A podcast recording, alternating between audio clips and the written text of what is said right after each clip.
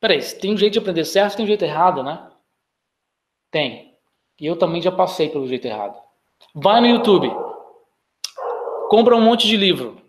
Vai num monte de lugar e tenta sozinho. Boa sorte. Você vai sofrer uma overdose de informações. Vai ter que montar um quebra-cabeça do passo 1, 2 e 3. Eu acho massa coisas do YouTube, acho massa livros, mais livros sobre investir, sobre tudo, todo tipo de coisa, mas nada é tão poderoso do que ter mentores.